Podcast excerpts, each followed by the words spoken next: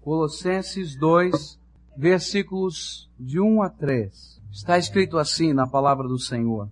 Porque quero que saibais quão grande combate tenho por vós e pelos que estão em Laodiceia e por quantos não viram o meu rosto em carne, para que os seus corações sejam consolados e estejam unidos em amor e enriquecidos da plenitude da inteligência para conhecimento do mistério de Deus, Cristo, em quem estão escondidos todos os tesouros da sabedoria e da ciência. Nós vamos orar mais uma vez. Pai querido, dá-nos a compreensão da tua palavra e permita, Senhor, que possamos aplicar aquilo que o Senhor ensinar aos nossos corações no dia a dia das nossas vidas, Senhor. Mostra-nos o teu querer e ajuda-nos, Senhor, a cumpri-lo. Em nome de Jesus oramos. Amém. Os irmãos podem se assentar. Paulo estava orando a favor das igrejas, as igrejas daquela região, entre elas Colossos, Laodiceia, os crentes daquele pedaço do mundo. Alguns ele conhecia, alguns ele havia evangelizado e ensinado, outros não. Outros nunca ele tinha visto. Algumas destas igrejas jamais ele havia entrado ou conhecido seus membros, mas ele estava orando por elas. E disse a palavra de Deus que esta oração era uma luta era um combate espiritual. E Paulo estava ali batalhando na oração.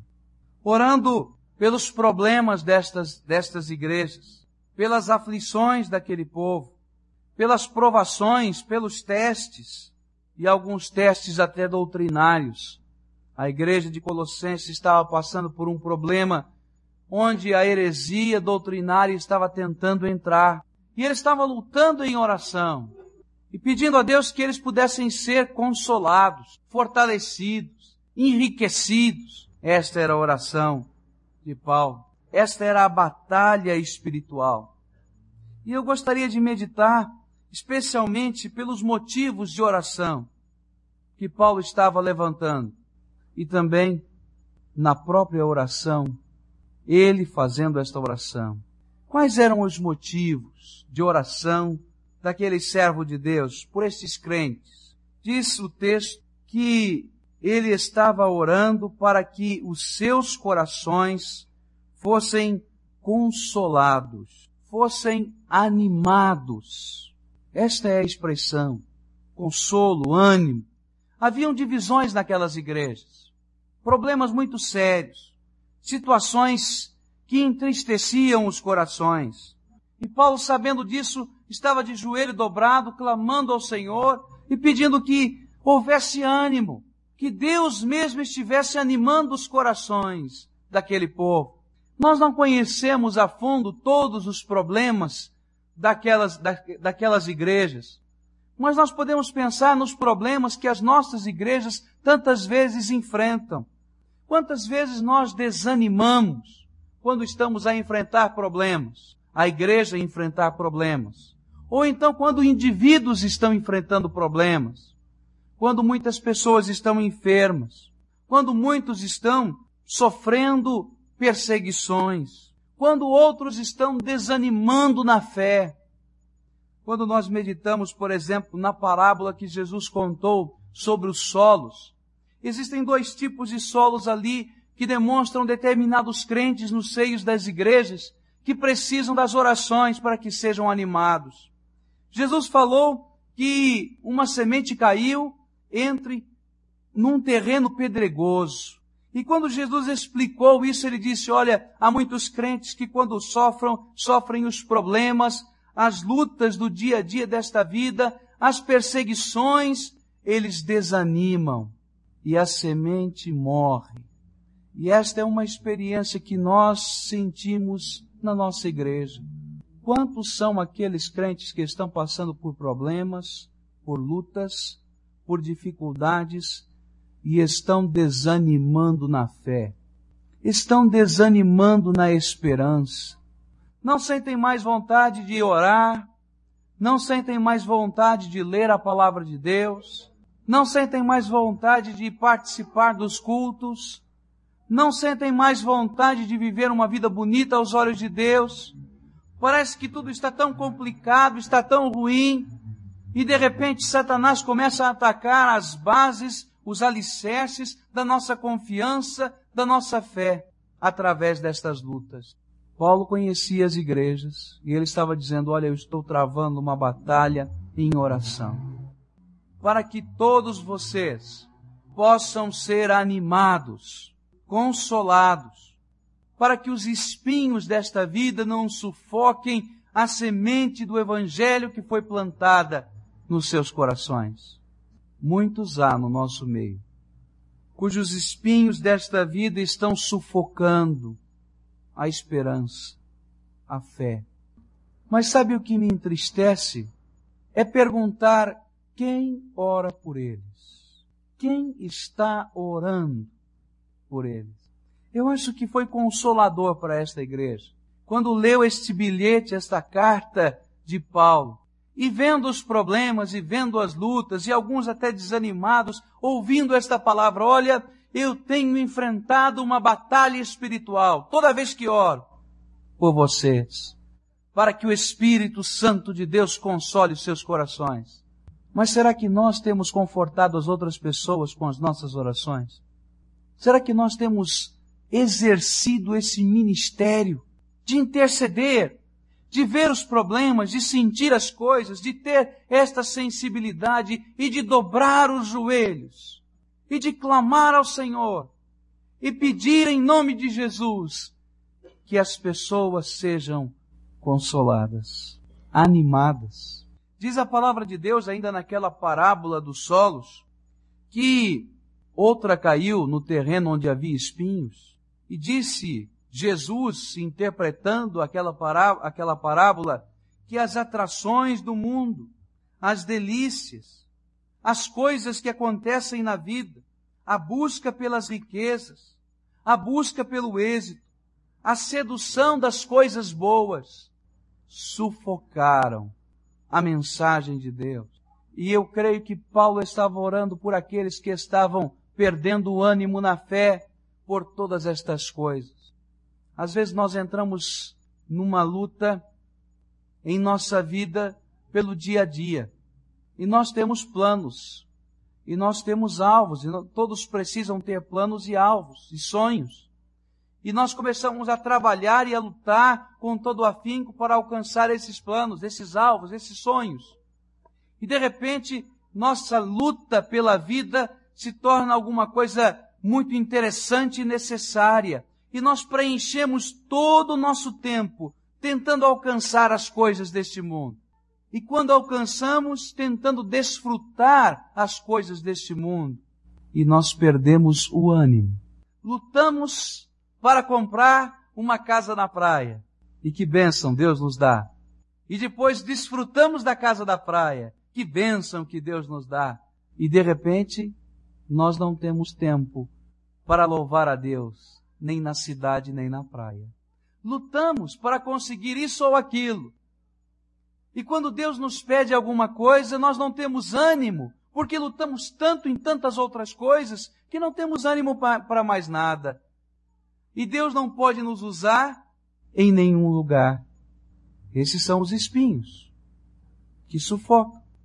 E Paulo estava dizendo: Olha, eu estou orando e eu estou travando uma batalha espiritual para que os crentes destas igrejas, alguns que eu nem conheço, possam ser animados, possam ser consolados, possam ser restabelecidos. Que gostou de saber que há pessoas que orem, que oram por nós, não é verdade? Que palavra de consolo e que palavra de alegria é quando nós estamos passando por um momento destes e alguém diz, estou orando por você, porque nós conhecemos o poder da oração. Irmãos, nós temos muitos desanimados em nosso meio, por vários motivos. Alguns por causa da enfermidade, alguns por causa dos problemas, outros por causa da sedução deste mundo. E nós precisamos de guerreiros na oração. E nós precisamos de pessoas que dobrem os joelhos realmente e clamem a Deus. E travem uma batalha na oração. Para que o Espírito Santo de Deus console. Para que o Espírito Santo de Deus anime. Às vezes nós pensamos que Deus quer que falemos. Não é verdade? Nós pensamos que Deus quer que nós cheguemos e falemos com todas as pessoas. Mas às vezes o que Deus quer é que oremos. Eu não me esqueço daquela cena que aparece no livro de Jó, Jó e os seus amigos, ele passando por grande tribulação, por momentos de profunda tristeza, e chegaram seus amigos para consolá-lo, para, para consolá-lo. E o maior consolo daqueles amigos foi, foram os momentos em que eles não falaram nada em que eles simplesmente sentiram a dor, em que eles simplesmente dividiram a luta, mas no momento em que começaram a falar, estragaram tudo. Não é isso que está ali na palavra de Deus? Nós precisamos de guerreiros na oração, de pessoas que sintam essa necessidade, que sintam esses problemas, que dobrem os seus joelhos, que clamem ao Senhor, e Deus há de fazer a obra Talvez ele até fale, talvez ele até levante alguém, mas ele há de fazer a obra. Os irmãos creem nisso? Creem? Então por que nós não oramos? Os irmãos sabem quais são os cultos mais vazios que existem? São os de oração, qualquer um deles, a qualquer hora, em qualquer dia. Parece que esta é uma batalha que nós não gostamos de travar. E o que nós precisamos são de pessoas que orem, que dobrem os seus joelhos, que clamem ao Senhor. Paulo estava orando a favor do consolo, a favor do ânimo, mas diz a palavra de Deus que ele estava orando para que eles fossem consolados e para que eles fossem unidos no quê? Em amor. E é interessante a palavra que Paulo usou para descrever esta união. Ele usou uma palavra que significava, que era também usada para significar as juntas do corpo, as articulações do corpo, as ligaduras do corpo. E a ideia que eu tenho quando eu estou lendo é que Paulo estava pensando assim: olha, nós somos um corpo e cada um de nós somos parte desse corpo mas é preciso que haja ligadura, que haja articulação. E ele estava dizendo: olha, esta articulação, esta ligadura se chama amor. E eu estou clamando a Deus para que vocês de verdade sejam um corpo e que haja ligadura, que haja união, que haja articulação mas que esta união seja de verdade, de fato, o amor. Nós vivemos num tempo e num tipo de sociedade exclusivista. Isso é, é o que acontece. Acontece comigo. E eu creio que acontece com os irmãos. Eu moro num prédio de apartamento. Eu tenho 43 vizinhos no meu prédio de apartamento. Eu devo, eu devo conhecer meia dúzia dos 43 vizinhos. E se os conheço, é porque nós nos encontramos no elevador. E eu sei que ele mora no prédio, mas se perguntar para mim qual é o apartamento, qual é o andar, eu acho que eu não sei dizer. E nós saímos à rua e parece que conhecemos tanta gente, mas de fato não conhecemos ninguém. E nós entramos na igreja e conhecemos todo mundo, mas não conhecemos ninguém. É como se nós entrássemos dentro de um elevador, disséssemos bom dia, boa tarde, boa noite e saíssemos. E de repente nós não somos um corpo. Parece mais, usando uma ilustração, parece mais um açougue, onde o boi está todo cortado, e onde as partes estão todas separadas em peças. E a gente olha e diz, sabe, eu sei que essa peça é esse tipo de carne, mas onde está no boi eu não sei. Não é assim? A gente vai no açougue e olha, ah, isso aqui é o patinho, isso aqui é o contrafilé, E a gente pensa no boi e diz, onde é que estava essa carne? Eu não sei. Que parte do corpo do boi é esse? E às vezes dentro da igreja nós somos assim. Nós entramos, nós saímos, nós olhamos, nós cumprimentamos, nós sentimos a ausência, mas nós não estamos sentindo a dor, nem o desânimo, nem as lutas, nem conhecemos e nem oramos. E Paulo estava então clamando a Deus. Uma batalha para que aquela igreja não fosse assim, espalhada, esfacelada, mas fosse um corpo vivo, unido pelo amor. É o amor de Deus em nós que nos une. É o amor de Deus em nós que nos une. Faltam pessoas que orem para que o amor reine. Quando o povo de Deus dobra os seus joelhos e começa a clamar, Deus responde. E responde com poder. E transforma até aquilo que parece ser impossível de transformar. Alguém talvez esteja ouvindo esta mensagem, esteja dizendo, mas pastor, isso é utopia, é um sonho.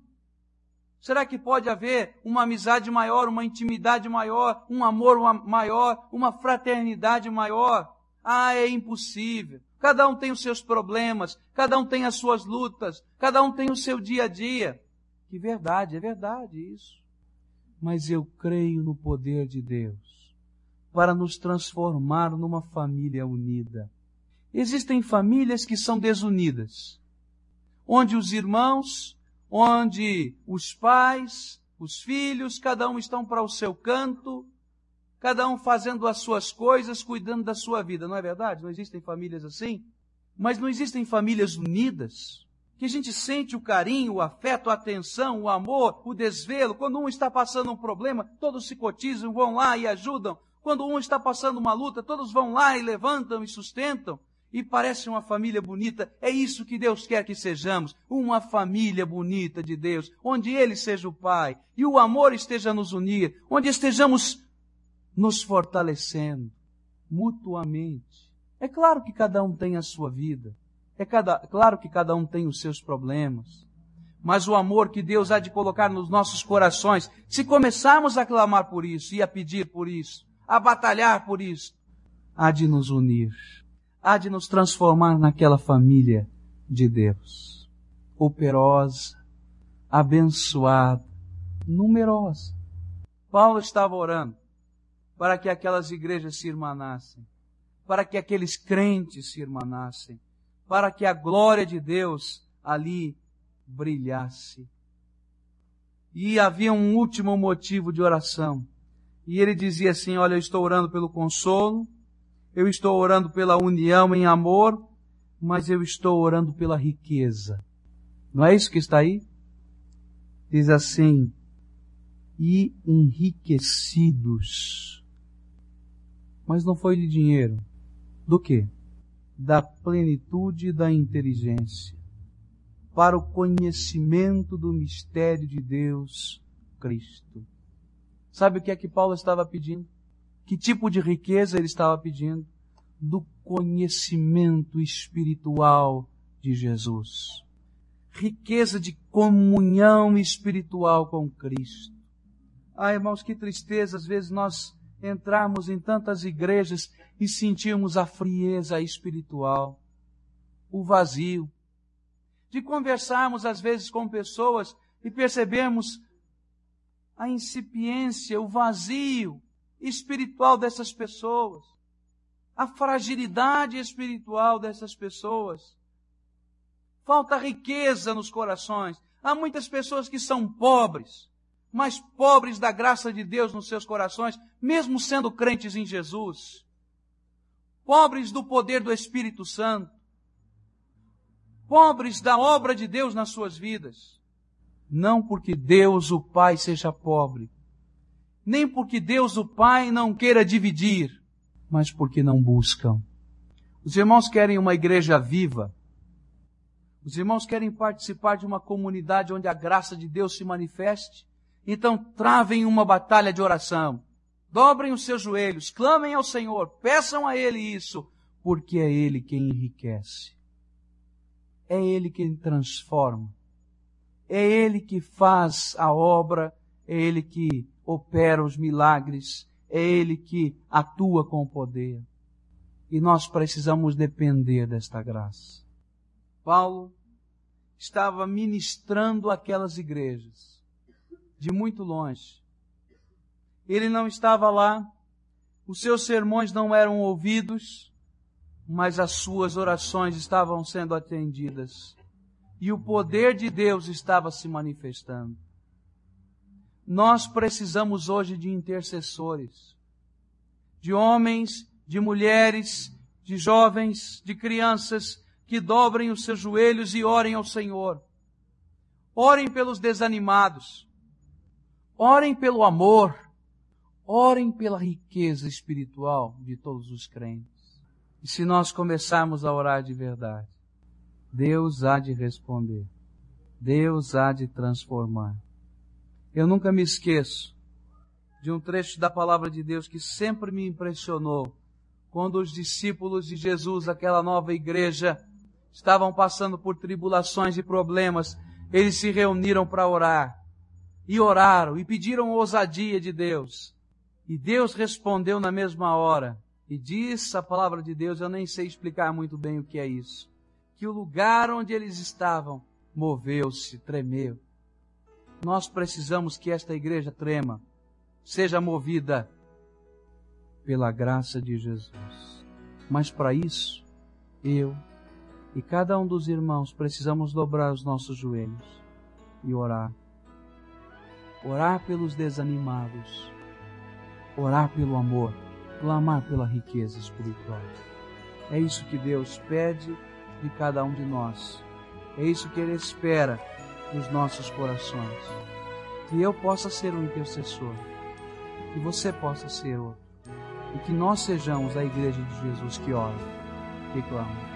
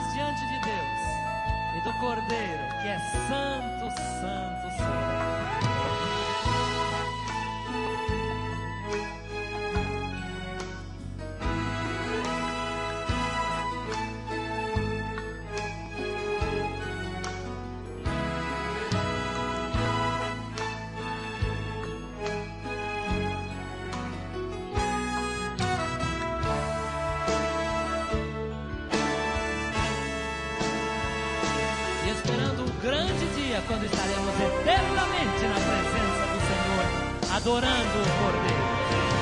Nos.